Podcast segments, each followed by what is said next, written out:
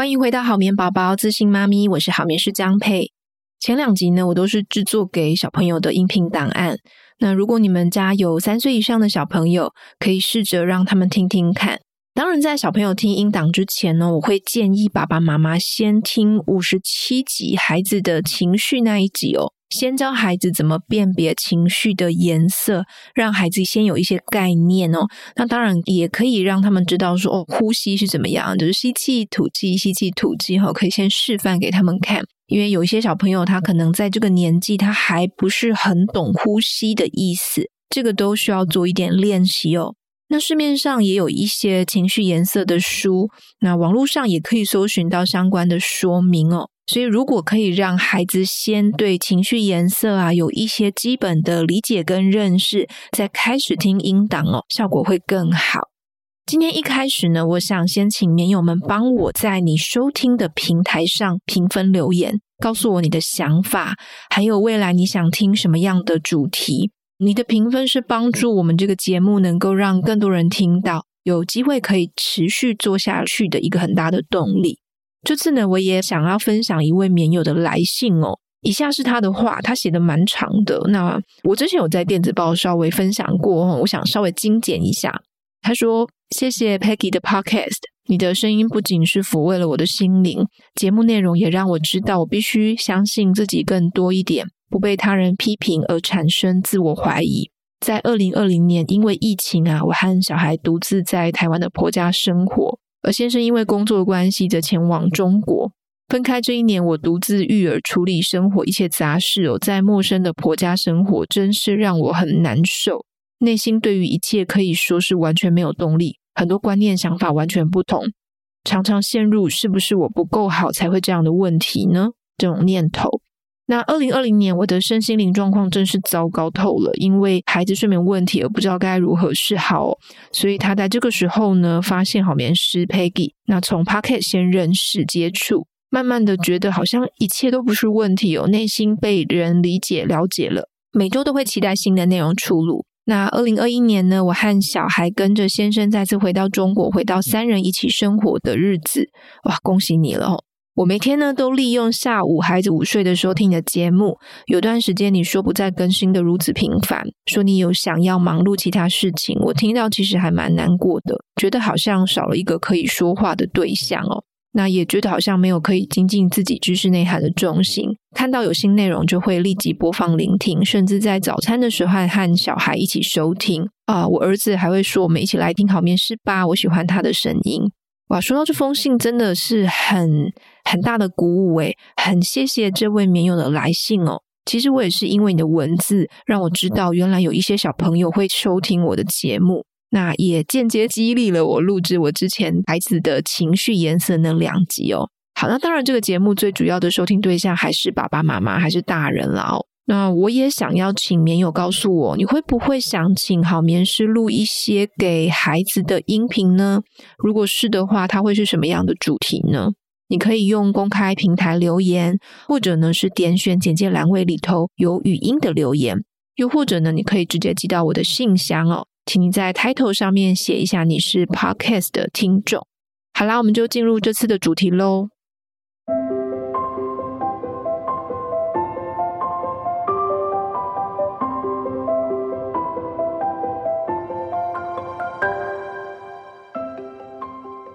各位爸爸妈妈，你们会不会因为孩子的哭闹很焦虑、很紧张呢？对于孩子的哭泣这件事情啊，你的态度是什么呢？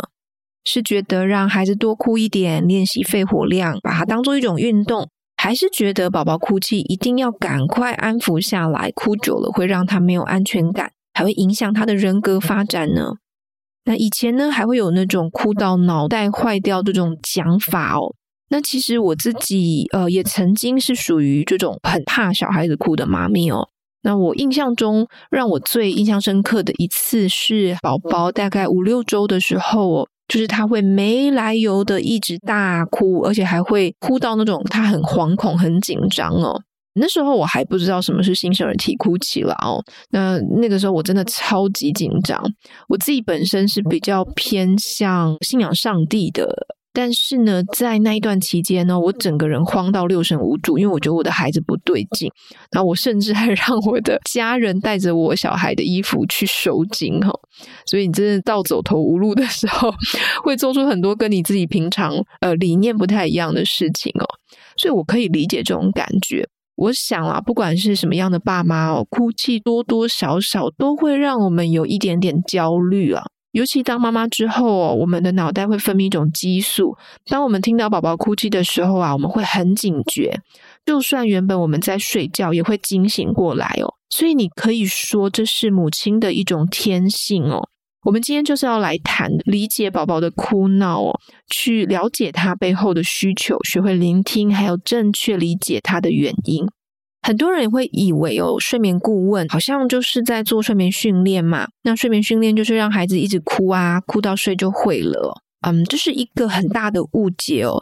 那我觉得这样子的误解呢，也造成了在一些教养派别一些比较不必要的对立。因为如果真的这么简单的话哦，其实我可以做一集节目就结束了，不需要写这么多的文章啊，或者是还要教课来分享宝宝每一个阶段的发展哦。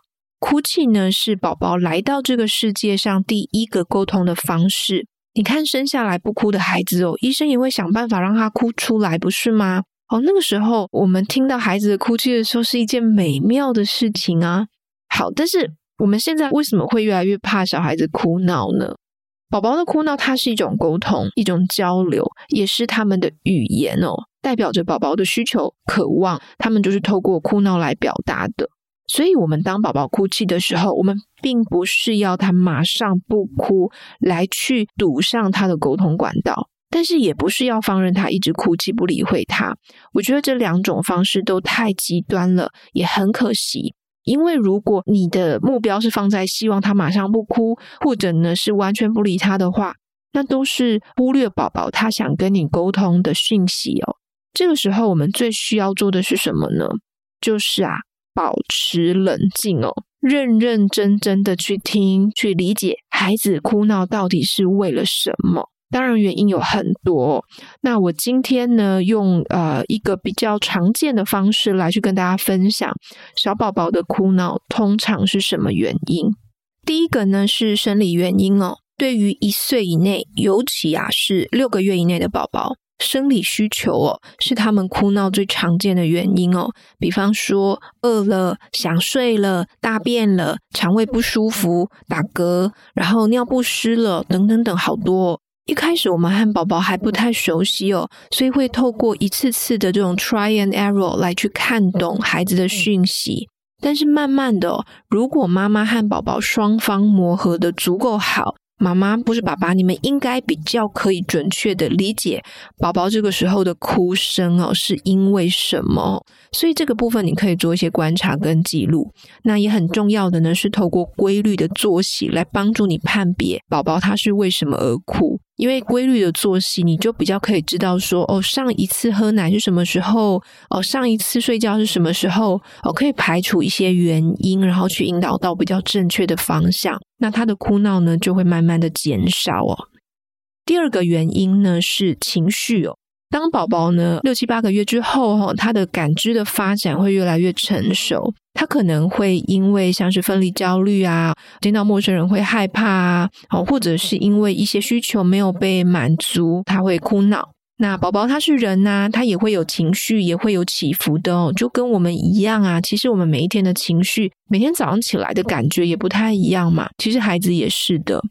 那另外呢，呃，有一个大家比较容易忽略的部分呢，是情绪，它是会互相感染的哦。这个我之前有讲过，其实宝宝他也会感受到照顾者的情绪哦。所以当爸爸妈妈你的情绪呢，或者你照顾者情绪很不安、很忧郁、很低潮的时候啊，难免哦，你也会传染这样的情绪给孩子哦。所以我常说，你要去安抚宝宝的情绪之前，请先让自己的情绪稳定、平静下来哦。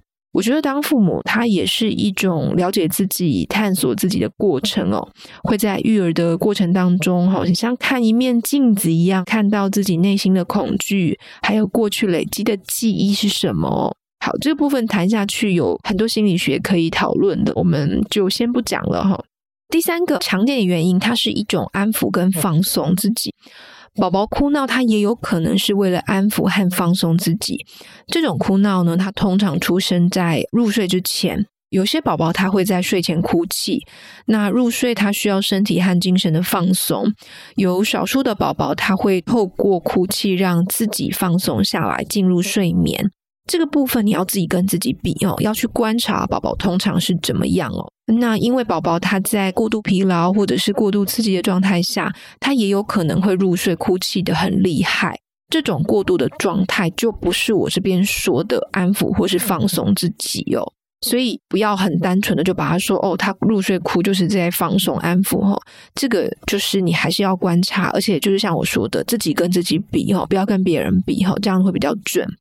有一些哭泣是我们可以避免或是调整的哦，但是呢，重点是无论如何都不需要因为宝宝的哭泣造成爸妈太过紧张，然后呢，你可能你自己很紧张，情绪起来哦，那就是一个循环哦，就是可能又会把这样的感觉带给小孩子。那或者呢，是你因为要避免孩子哭泣，所以你用很高强度的安抚啊，或者是哄睡的方式哦。那这样子哦，反而会让小孩子这种刺激更加严重。那之后可能就会养成让你比较难戒掉的这种高强度安抚的哄睡习惯。到时候对爸妈来讲就会比较困扰一点哦。今天这集呢，我们了解了宝宝哭闹的原因。下一集呢，我们会来谈怎么对待宝宝的哭闹哦。我这边也打个小广告，好眠学院呢最近推出了分房的时机和策略小课程。这堂课原本是我们好眠学院的一场直播课，所以它是直播录影的档案。那分房这个主题是很多爸爸妈妈会问我的，所以我在这堂课程里面呢，我整理了什么样的月龄是比较好的分房时机，还有针对不同的家庭有哪一些分房的策略。